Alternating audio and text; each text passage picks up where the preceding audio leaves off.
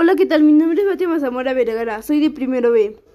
La cultura en México es muy rica, pues mezcla de elementos de diversos periodos, desde aspectos prehispánicos y del periodo colonial hasta modernos. La riqueza cultural se nutre además gracias a alrededor de los 52 pueblos indígenas sucesores de las sociedades prehispánicas, que hablan diferentes lenguas, de las cuales el náhuatl es la que cuenta con mayor número de hablantes y cuya población se concentra en las ciudades de México, Guerrero, Hidalgo, Morelos, San Luis Potosí, Estado de México, Puebla y Veracruz.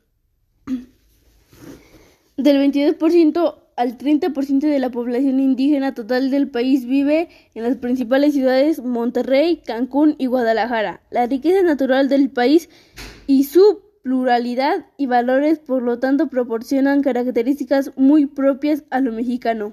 En la mayoría de pueblos se respetan los usos y costumbres de los antepasados. Sin embargo, más del 85% de la población mexicana vive en grandes ciudades, como la de México y Monterrey, y se han adaptado a los cambios que ha traído consigo la modernidad. Entre los aspectos culturales más relevantes y antiguos se encuentra la pintura es con la que yo me identifico. Ya en el México prehispánico está presente en construcciones y codicias y durante la colonización en conventos.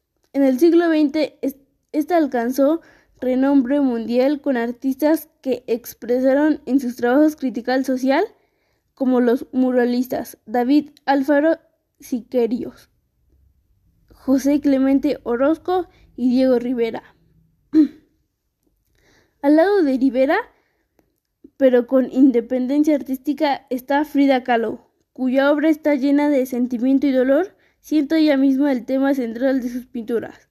Otros artistas destacados son José Luis Cuevas, Rufino Tamayo y Francisco Toledo. Esto ha sido todo. Hasta luego.